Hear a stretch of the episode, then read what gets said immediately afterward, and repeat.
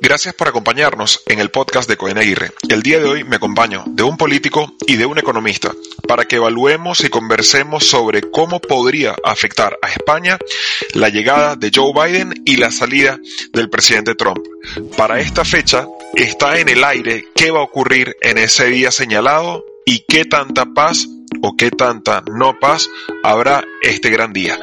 Acompáñanos para pasar sobre lo económico, lo político y para poder tratar de ver qué podemos sacar en claro de cómo va a afectar a España y de cuál será el futuro de los españoles con esta nueva administración. Gracias por acompañarnos y bienvenido de nuevo.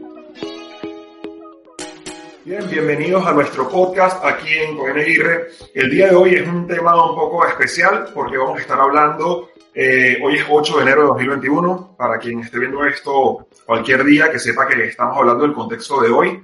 Por lo tanto, nos ceñimos a todo el revuelo del inicio de 2021, específicamente referido a eh, toda la situación de Estados Unidos, específicamente en referencia a cómo podría afectar nadie es adivino, pero cómo podría afectar a España, que como sabes es el tema que nos interesa y el tema que nosotros manejamos. Bien, y en esta ocasión me acompaño muy bien, como siempre, por un lado de nuestro director financiero, que ya lo conocerás de otros vídeos y de otros capítulos de, este podcast, Gustavo Ustache, y por otra parte de eh, también Gustavo Ustache, pero en este apartado vamos a denominarlo Junior para que no haya confusión, eh, él es el presidente del Foro de Inmigración del Partido Popular.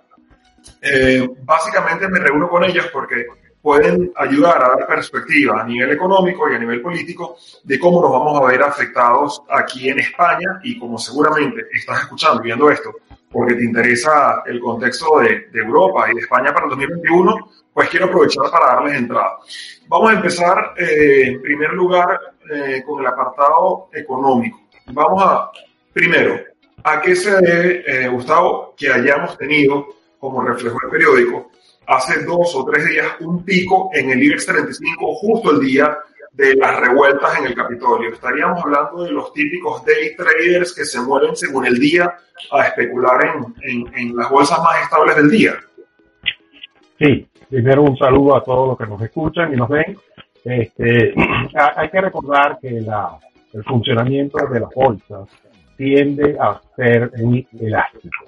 En economía, elasticidad significa que a un estímulo pequeño hay una reacción muy grande. ¿okay? De hecho, por eso es que en muchas bolsas eh, una, una variación mayor de 10-15% automáticamente hace que se suspendan las operaciones.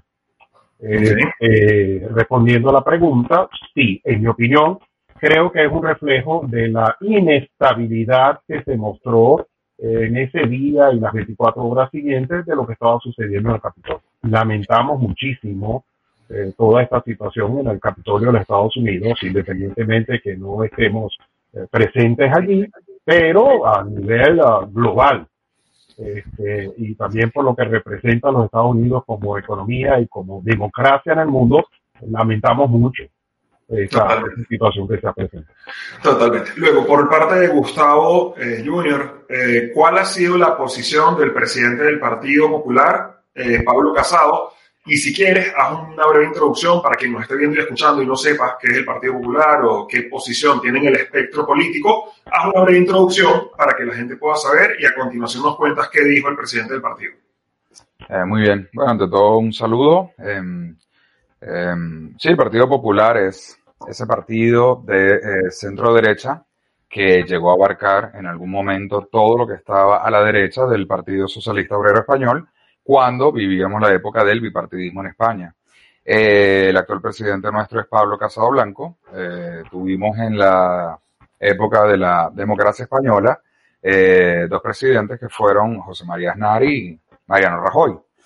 Nuestro presidente inmediatamente, pues por supuesto que se pronunció porque Cualquier demócrata en el mundo tiene que condenar esos hechos. Es decir, no porque sea una persona que diga o esté en la derecha, nosotros lo vamos a cubrir y vamos a ser cómplices de alguien así. Eh, todos nos tenemos que encontrar dentro de la Constitución y dentro de ella estamos todos. Fuera de ella no hay nada que hacer. Entonces, una persona que ya se sale de ella, eh, lamentablemente no lo podemos acompañar costó muchísimo crearla, costó muchísimo mantenerla para que eh, simplemente por eh, no tener las pruebas o las evidencias para poder demostrar un fraude, mantenerse empecinado en esa posición, ah, tú tires para adelante y arremetas contra la democracia más sólida de Occidente. Eso como, eso como primera opción. La segunda, eh, lo que yo digo siempre, tú no puedes ir por una autovía y ver que vienen todos los coches de frente y decir que el mundo está borracho y tú eres el que vas bien. Cuando todo el mundo, cuando hablo de todo el mundo, hablo de Unión Europea, Merkel, Macron, los principales líderes del mundo, salieron a condenar hasta Boris Johnson, hasta Boris Johnson, que es muy buen amigo de él. Lo tuvieron que hacer. Es que, es que, es que eso te deja sin argumento. Hasta el más de derecha, hasta el más aliado que tú seas de él, te deja sin argumento. Una persona que va con la bandera de la libertad y está al lado mío, me deja de representar cuando ya ataca la libertad y la democracia. Esto, esto a los latinoamericanos de derecha nos afecta de una forma muy fuerte porque nos viene una confusión. Eh, por ejemplo, en el partido en el que militas y trabajas activamente y eres, y eres directivo de una delegación, como es el Foro de Inmigración, eh, sucede que nos encontramos con, pues, con una diatriba porque decimos, bueno, pero ya va, el Partido Popular era enemigo jurado, es enemigo jurado del chavismo, así lo declaró José María Aznar, así lo declaró Mariano Rajoy, así lo sigue declarando el partido a través de su presidente Pablo Casado, así lo ha declarado a través de, digamos, los organismos más regionales, como de la comunidad eh, y, el, y el alcalde. O sea, está clarísimo que el Partido Popular es un, un, partido que está en contra de los totalitarismos de izquierda y el chavismo y las dictaduras y demás, pero luego también es contradictorio porque está en contra de, eh, de, de Trump. Así lo manifestó claramente eh, Pablo Casado en Twitter, pues porque considera que, como bien has explicado, no es de recibo eh, una democracia donde se trepe por el, el, Palacio de Congresos, donde se pase por encima de la policía, donde se causen destrozos y luego seamos pragmáticos. Realmente, ¿cuál ha sido el beneficio de, de este movimiento a nivel económico? Eh, Gustavo, que es nuestro director financiero ¿Qué tanto miedo, en tu opinión, ¿no? que aquí adivinos no hay, pero, pero en tu opinión, cuánto miedo crees que, que tienen las bolsas y los mercados ahora? Una, una multinacional, una macroinversora, una plataforma gigantesca de inversión. ¿Tú crees que hoy considera Estados Unidos un país tan sólido a nivel económico como lo consideraba hace seis meses? Bueno, obviamente uh, no, obviamente no. Uh, hay un principio que aquí debemos tener en cuenta. ¿okay? Lo que sucedió antes de ayer es, era inimaginable. ¿Okay? Es decir, alguien podría en sus peores pesadillas pensar que en los Estados Unidos, en Washington, D.C., en el Capitolio de, de, los Estados Unidos, podría haber una intentona de, rebelión popular o de golpe. Eso no es inimaginable. Por consiguiente, uno de los problemas fundamentales políticos es que abre la puerta de que cualquier cosa es posible. Lamentablemente. Sin Entonces, duda. obviamente, cuando vamos. Ah, hemos perdido a Gustavo justo en este momento. ¿Tú me escuchas, Gustavo? Yo sí, yo sigo aquí. Sí. A lo mejor ha perdido la conexión un momento. Vamos a darle un tiempo mientras vuelve. Comentábamos que básicamente... Eh, Sustancia. Ahí. ¿Me escuchan? Te hemos perdido un momento, pero ya has vuelto. Sí, repite lo último que has dicho. Ok. Desde, desde, desde la economía. Correcto. Entonces, desde el punto de vista económico, cualquier cosa al ser posible, eh, eso crea incertidumbre en los mercados. Un inversor eh, que, que bueno, por ejemplo, los bonos, los bonos de los Estados Unidos. Los bonos son eh, calificación AAA+. Uh -huh. Es decir, no hay nada más seguro que un bono del Tesoro de los Estados Unidos. Correcto. Sin embargo, al, como estamos viendo en el plano político, que lo más, nadie se imaginaba esto, ¿quién garantiza que dentro de X tiempo eh, siga siendo tan seguro? Me estoy explicando. Estamos, se, se, está perdiendo las, las garantías de lo que creíamos imposible. Correcto. Y eso obviamente afecta. una de las primeras cosas, eh, los Estados Unidos, y eso no se recupera. Ya perdió el, derecho moral de juzgar a ninguna democracia o autocracia del mundo. Ya lo perdió. O sea, no puede. Eh, bueno, eh, había perdido desde noviembre el hecho de poder ser interventor de cualquier proceso eh, electoral en cualquier parte del mundo. Ya no tiene ese derecho moral, no lo tiene.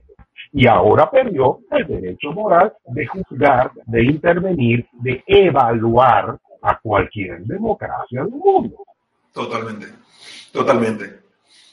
Esto también quiero aprovechar.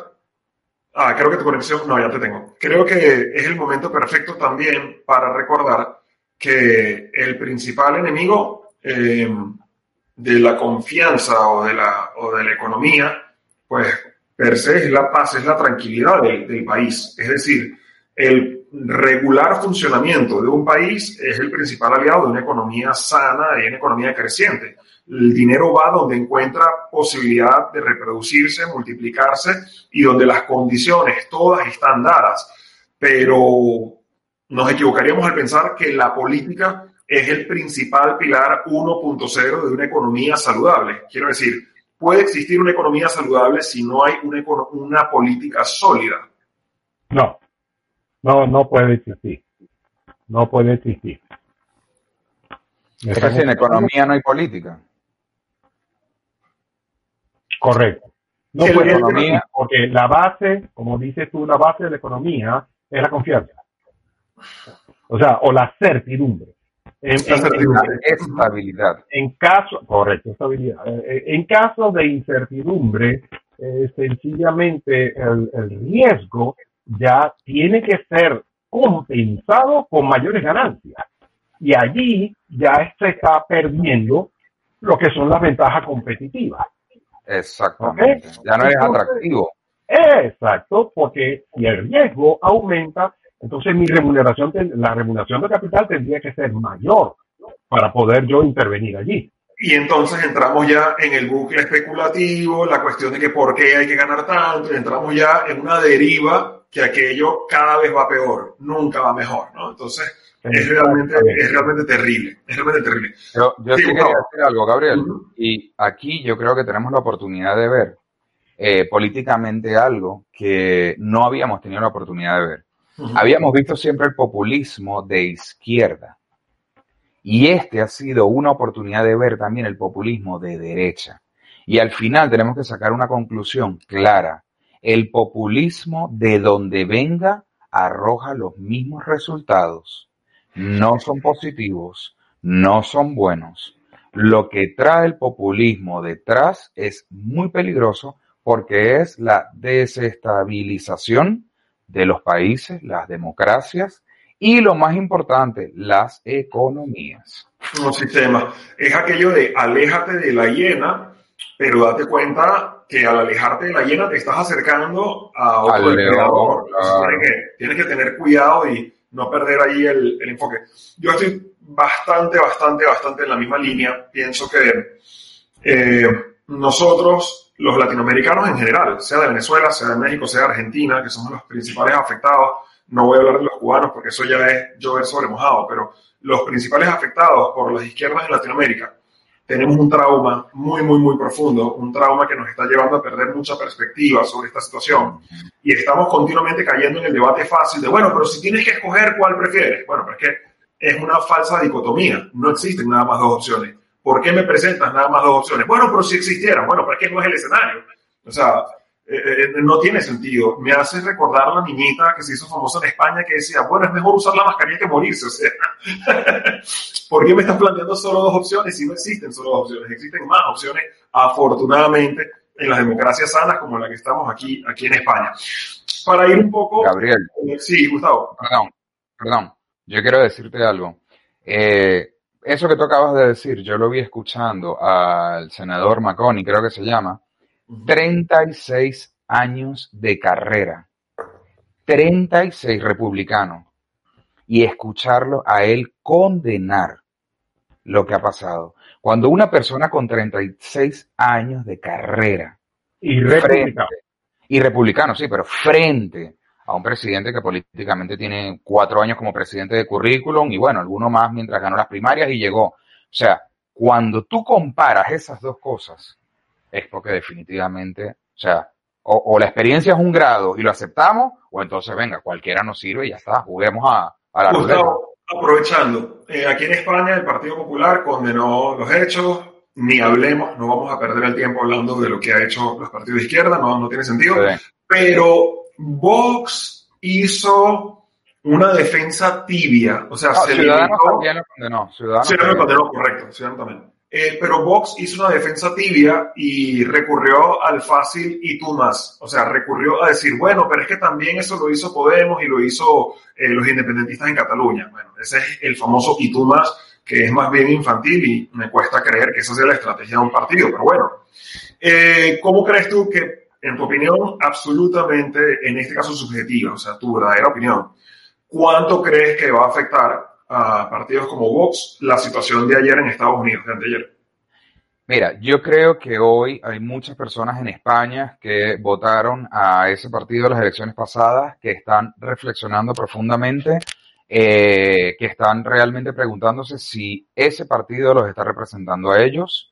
Eh, yo creo que hay muchas personas que hoy están diciendo, em, estoy dispuesto a ver una situación similar en España, a apoyar eso, a, querer ser parte de algo así. Yo creo que hay mucha gente que está pensándolo profundamente. Eh, por supuesto, espero que sea más gente de unos 35, 40 años en adelante y menos la gente joven, evidentemente por, por el factor edad, ¿no?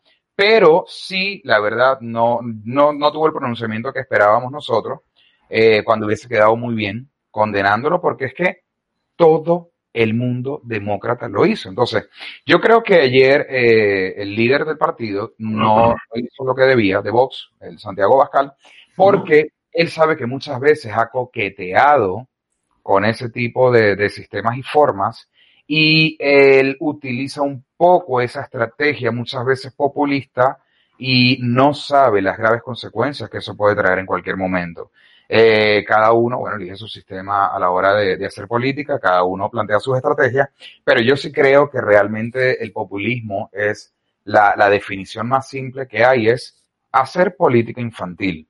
Y yo creo que eso es algo que, eh, bueno, sí, pues entre gente muy joven, muy joven, muy joven, pues lo podemos en cierto modo aceptar, pero ya no puede ser que una persona de cierta edad eh, eh, caiga, ¿no? Sea presa de algo así. Y España, España es una población súper adulta, España es una población muy mayor, la media de edad, yo no sé cuál es, pero estoy seguro que es mucho mayor que la de América. Bueno, te puedo decir, sí, te puedo decir que la media, ajá, y eso es la media, y la de los votantes de, del partido de derecha mucho más todavía. Claro. Entonces, exacto, entonces, pero, pero sí, yo creo que ayer eh, Vox perdió una oportunidad eh, muy buena, donde, porque yo, yo te digo la verdad, yo creo que en algún momento Vox va a tener que abandonar eso un poco y tratar de venirse un poco más al centro porque ahí en ese extremo no, no, hay, no hay mucho más de dónde tirar. O sea, eh, eh, te quedan tres años todavía hasta el fin de la legislatura y ya agotaste todo tu repertorio. Entonces, eh, no sé de dónde más vas a sacar, con lo cual yo creo que vas a tener que moderarte un poco, vas a tener que venir un poco aquí otra vez a encontrarte en la mesa con todos, pero lo que no voy a permitir nunca es que una persona que porque yo no defienda lo que hizo Trump me llame comunista. O sea, eso ya es, eso ya, ahí hemos perdido la cabeza definitivamente. Bueno, volvemos un poco a ese análisis simple latinoamericano donde, bueno, pero escoge uno de los dos, si tuvieras que escoger, y, es un análisis que no, no, tiene ningún sentido, pero bueno, acepto que haya personas que se lo planteen de esa forma simple. Sí, Gustavo. Sí, quería decir algo retomando lo del principio del, del conflicto político en los Estados Unidos, porque, bueno, nosotros estamos explicando acá sin embargo, puede haber algún seguidor de, Trump que diga, no, pero es que todo eso, la causa, sin reconocer que el causante es el señor Trump, diga, no, pero es que la causa es que nos robaron las elecciones. Y entonces, ah, mi respuesta es muy simple.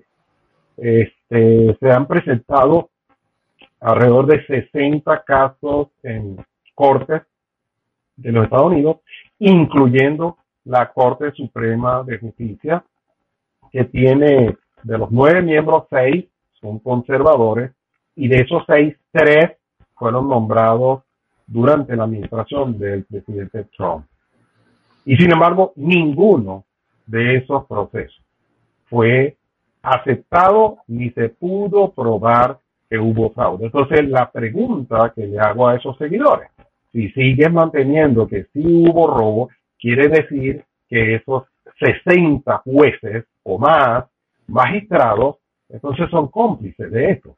Entonces, ya, ya no es un problema del Partido Demócrata, ya es un problema del sistema judicial en los Estados Unidos, que en la opinión de ellos no, está corrupto. Entonces, si eso, si eso es así, entonces, ¿cómo se dice? Apaga la luz y vámonos. Correcto. Cosa, cosa, que sería muy extraña porque aprovecho y te pregunto, Estados Unidos no es ese país que todos conocemos por ser el país donde por una denuncia de un café muy caliente en McDonald's le dieron dos millones de dólares a una señora, donde te caes en un Walmart y demandas y te dan un... O sea, Estados Unidos es un país donde lo que no podemos poner en duda es su, su sistema legal. O sea, es un sistema legal que más bien es excesivo a la protección, es excesivo a los casos de límite y es excesivo a, los contextos en los que incluso entendemos que, que, no hay cabida. Sin embargo, sí, o sea, tú te caes en Estados Unidos en un Walmart, te caes en una tienda y rápidamente pones una denuncia con uno de estos despachos que salen en la televisión de accidentes y te dan un dineral. Entonces, cuesta creer si es un país tan dado y tan presto para hacer show de prácticamente cualquier situación legal, pues oye, mejor show que un robo de elecciones, mejor show legal que este, no se me ocurre ninguno. ¿Por qué no darle cabida? Muy bien, y eso es una, en mi opinión, eso es una demostración palpable. Es decir, eso descarta todos los planteamientos de robo en el, en el proceso electoral. Totalmente. Bueno, lo vamos a ir dejando hasta aquí. Eh, creo que Gustavo entró a la llamada que tenía pendiente, porque es justo ya la hora. Aprovecho y, y, me despido contigo, invitando a que próximamente nos sigan. Vamos a estar hablando más de este tema. Voy a estar buscando a más personas, compañeros y gente, digamos, del contexto político, del contexto económico, a que puedan ir opinando, porque al fin y al cabo, todo lo que ocurre en Estados Unidos tarde o temprano nos va a afectar y de mayor o menor medida también vamos a sufrir las consecuencias. Eh, Gustavo, muchas gracias por acompañarnos. Eh, próximamente estaremos conectando para más información y vamos a seguir viendo qué ocurre. Saludos. A, a, saludos, a la orden, siempre.